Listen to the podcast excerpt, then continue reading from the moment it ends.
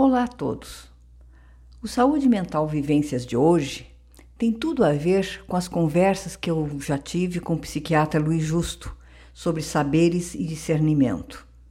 Eu estou aqui insistindo nesse tema, pois eu tenho a convicção da necessidade de ampliarmos nossos horizontes culturais.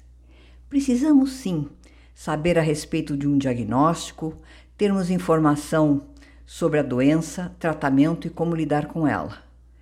Mas também precisamos nos encontrar como pessoa nesse processo. Então, eu leio o texto publicado por ele no seu blog, dia 14 agora de abril de 2023. Leitura e pensamento crítico. Pensamento crítico é um termo empregado de diferentes modos e com significados muito diversos entre si conforme os referenciais utilizados.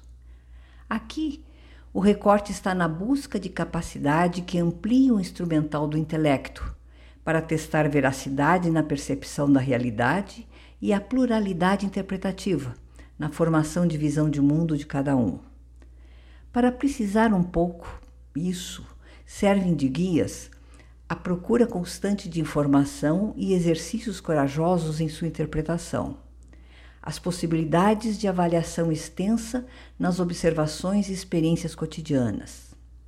Checagem constante e eventual refutação das crenças construídas ou assimiladas a partir do que outros creem.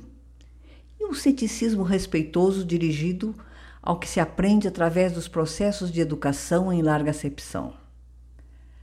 Apesar da inclusão de vários aspectos para falar do que tomo por pensamento crítico, Aqui há muitas limitações de conceitualização.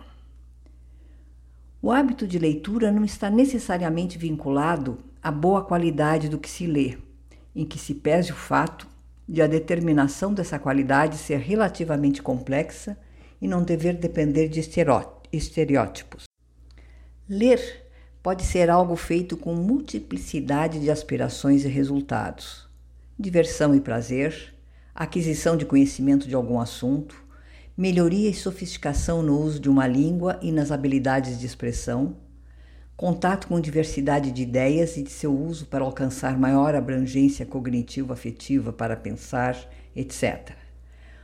Um benefício dos mais importantes que se pode obter com as boas obras literárias é o alargamento do entendimento do mundo de si mesmo.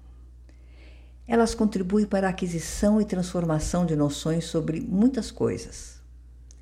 Novos dados são coletados, ganha-se competência na apuração e contextualização da informação e aptidão para interpretar o que é lido, ou mesmo do que chega através de outros meios que não a leitura. Todavia, não é qualquer texto que enriquece dependendo do que se espera da leitura.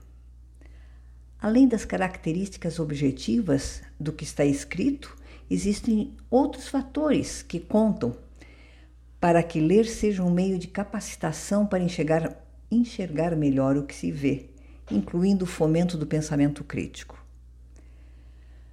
Conta o um investimento afetivo volitivo que se faz ao ler, a curiosidade, o desejo de saber mais, a, a diligência para a compreensão daquilo que não fica imediatamente claro e o manejo da polissemia potencial de sentido nas palavras, frases e textos. Aprender a escolher o que se vai ler é importante. E isso depende mesmo de um processo de aprendizado por caminhos nem sempre regulares. Os aspectos lúdicos são positivos, mas podem representar somente uma parte do que é interessante na escolha. A, a maquinaria que funciona para eleger um livro não é dada à exatidão.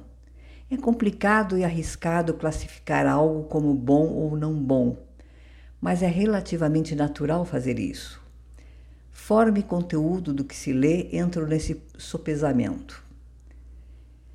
É razoável acreditar que há apreciações apoiadas em critérios mais iluminadores do que outros, de acordo com os objetivos almejados o que não descarta uma importante dimensão subjetiva e intuitiva no avaliar.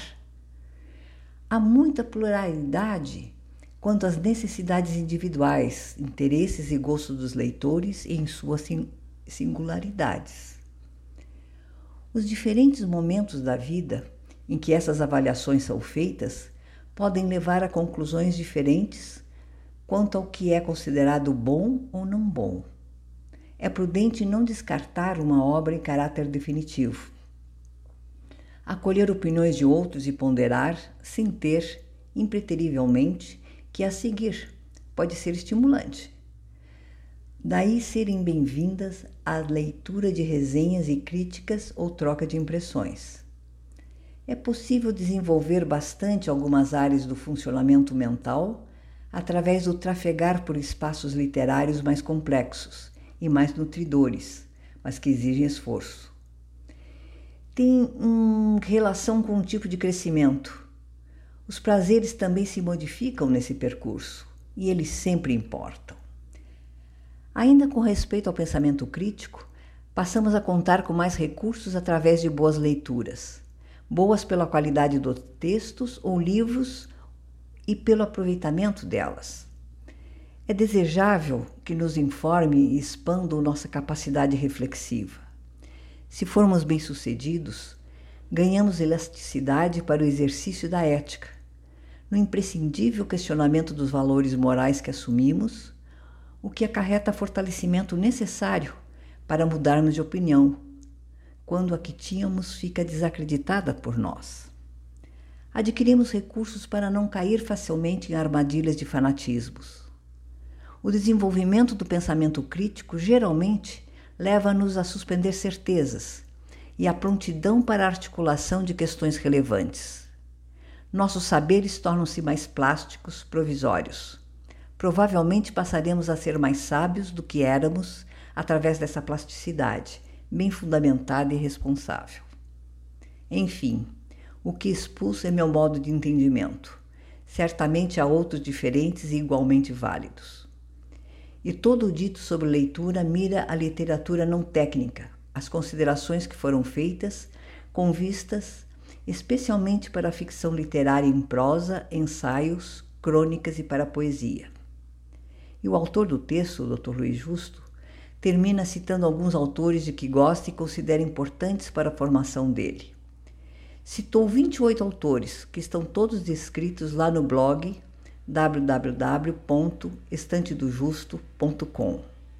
Para dar um gostinho aí na informação desses autores, eu cito alguns aleatoriamente: Machado de Assis, Clarice Lispector, Manuel Bandeira, Carlos Drummond de Andrade, Fernando Pessoa, Raduan Assar, Monteiro Lobato, Guimarães Rosa, Érico Veríssimo, José Saramago e outros tantos.